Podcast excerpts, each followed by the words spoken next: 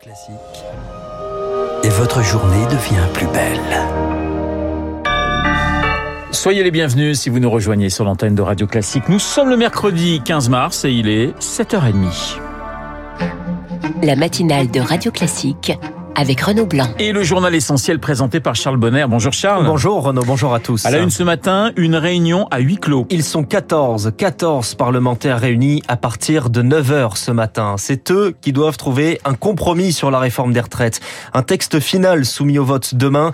Cette réunion, c'est la commission mixte paritaire. Les discussions sont à huis clos, mais sous le feu des projecteurs, Lauriane Tout-le-Monde. C'est dans la petite salle moderne de la commission des affaires sociales à l'Assemblée que tout va se jouer. Autour de la table, sept députés, sept sénateurs et autant de suppléants, mais qui n'auront eux pas le droit de vote, seulement celui d'interpeller les titulaires.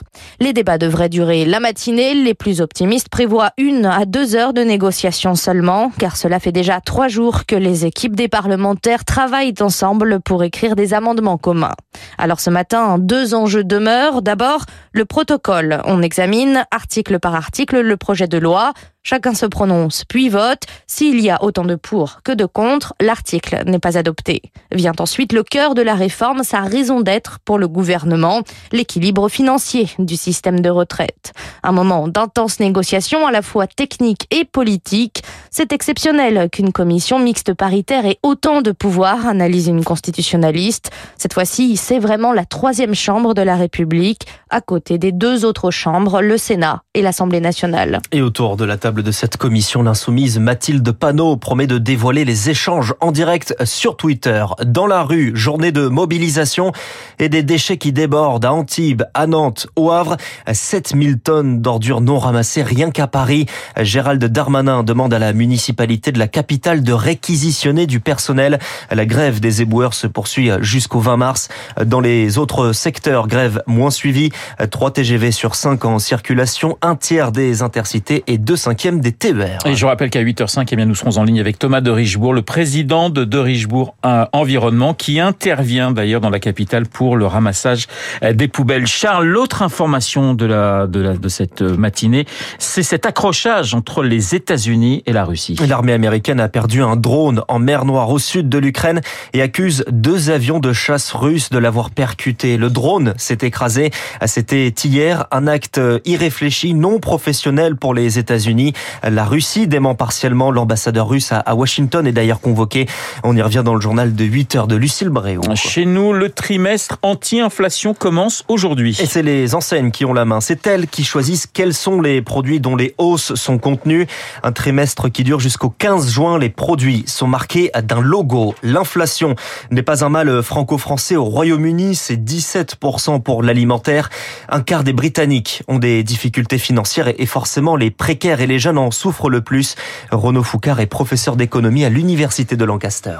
On parle de quelque part entre 5 à 10 et plus proche de 10% des enfants qui, une fois sur la semaine, ont dû se priver d'un repas. Il y a un vrai problème dans la sécurité alimentaire qui devient un problème à ce moment-là de la nature de ce que, les enfants vont manger. Et donc, ce qu'on a remarqué, c'est une explosion des taux d'obésité. Plus de 10% des enfants de 4 à 5 ans qui sont en situation d'obésité, particulièrement dans les ménages les plus pauvres. Il y a aussi une grosse pression sur les banques alimentaires qui, eux, reportent une augmentation très importante de la demande d'aide alimentaire. L'État britannique aide les ménages en difficulté, mais c'est clairement plus faible que le niveau de l'inflation alimentaire. Donc, à ce niveau-là, les, les aides n'ont pas suivi en termes de dépenses alimentaires. L'analyse de Renaud Foucard joint par Eric Cuoche. L'inflation se ressent également sur les factures d'électricité. La France espérait un Big Bang, une réforme complète du marché européen de l'électricité. La Commission a, a présenté son plan hier. Eric Mauban, concrètement, nos factures vont-elles baisser? Et non, malheureusement, pas tout de suite. La Commission européenne pérennise la manière dont les prix du mégawattheure sont fixés au jour le jour. En revanche, Bruxelles tient à s'attaquer à la volatilité des prix. L'autorité européenne veut encourager l'utilisation des contrats à long terme entre les producteurs d'énergie décarbonée et les industriels ou l'État. Ces contrats sont négociés avec des prix fixés à l'avance qui prennent en compte les investissements nécessaires à la transition écologique.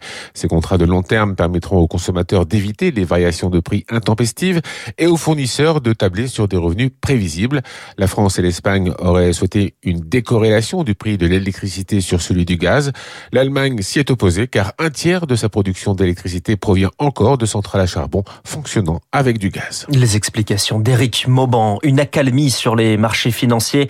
Les bourses mondiales clôturant en hausse, plus 1,86% à Paris, hausse à Francfort, à Londres, également à New York, à Wall Street, tempête provoquée par la fermeture de la banque américaine SVB. Le patron de la structure créée avec les actifs justement de cette banque appelle les clients à revenir. Il est 7h35 sur l'antenne de Radio Classique. Charles, il y a peu de chances d'éviter la sécheresse cet été. Oui, car les pluies de ces derniers jours n'y changent pas grand-chose. Le Bureau de recherche géologique et minière a adressé un bilan. 80% des nappes phréatiques sont à un niveau bas ou très bas au mois de mars. Illustration de cette situation dans le Jura, près de Lons-le-Saunier, avec Michel Menin. Il est spéléologue et il descend dans la grotte de la Borne-au-Cassau la plus grande grotte du département qui dépasse les 20 km en période euh, hivernale, printemps, début du printemps maintenant. Quand on la visitait, on avait forcément de l'eau jusqu'au niveau des cuisses dans une galerie. Ben maintenant, on passe à sec, rarement avec de l'eau. Et ça, on n'a jamais vu ça jamais vu ça, moi, en 50 ans de spéléologie, quoi. Ça se concrétise par beaucoup moins de périodes d'impossibilité d'aller sous terre à cause de certaines parties des grottes qui sont noyées, hein. Sous terre, on voit que les rivières ont un très très faible débit. On le voit bien plus puisque l'eau, on est obligé d'aller dedans et puis euh, ben, on voit qu'il n'y en a plus. Un témoignage recueilli par Charles Ducrot. Le bac commence lundi, nouvelle version, les épreuves, les épreuves écrites de spécialité. Et pour la première fois, c'est en mars et ça compte pour euh, Parcoursup. Les journées de vendredi et de samedi seront consacré aux révisions par souci d'égalité, annonce du ministre Papendiaï. Et puis si vous comptez assister aux Jeux Olympiques de Paris, la deuxième phase d'inscription ouvre aujourd'hui. Oubliez les packs de la première phase, les 3 millions de tickets vendus, mais à des prix jugés excessifs. Désormais, la vente se fait à l'unité. Un million et demi de billets en plus, avec à la clé Rémi Valaise, un tirage au sort. Vous avez jusqu'au 20 avril pour vous inscrire sur le site officiel de la billetterie des Jeux et espérer être tiré au sort.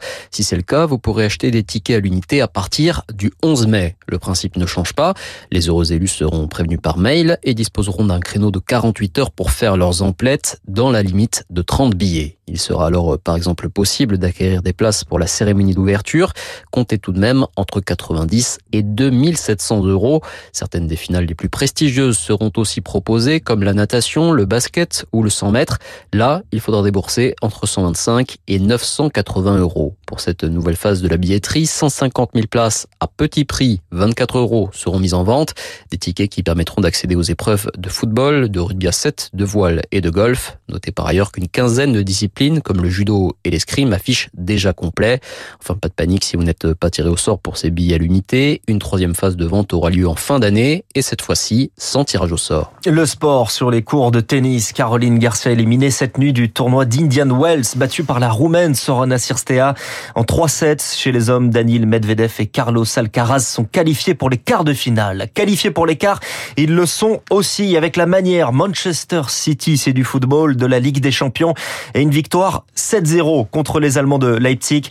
Les Norvégiens Erling Haaland, auteur d'un quintuplé, c'est le troisième seulement dans l'histoire de cette compétition. Merci, je crois que c'est Messi et Adriano qui avaient marqué. Oui, je crois, oui. Ah. Messi contre Arsenal dans mon souvenir. Voilà, quand il jouait à Barcelone, hein, pas au Paris Saint-Germain. Ah, à ne pas confondre. Merci Charles, Charles Bonner pour le journal de 7h30. Il est 7h38 sur l'antenne de Radio Classique. Dans un instant, c'est monsieur Samuel Blumenfeld que nous allons retrouver car nous sommes mercredi et mercredi.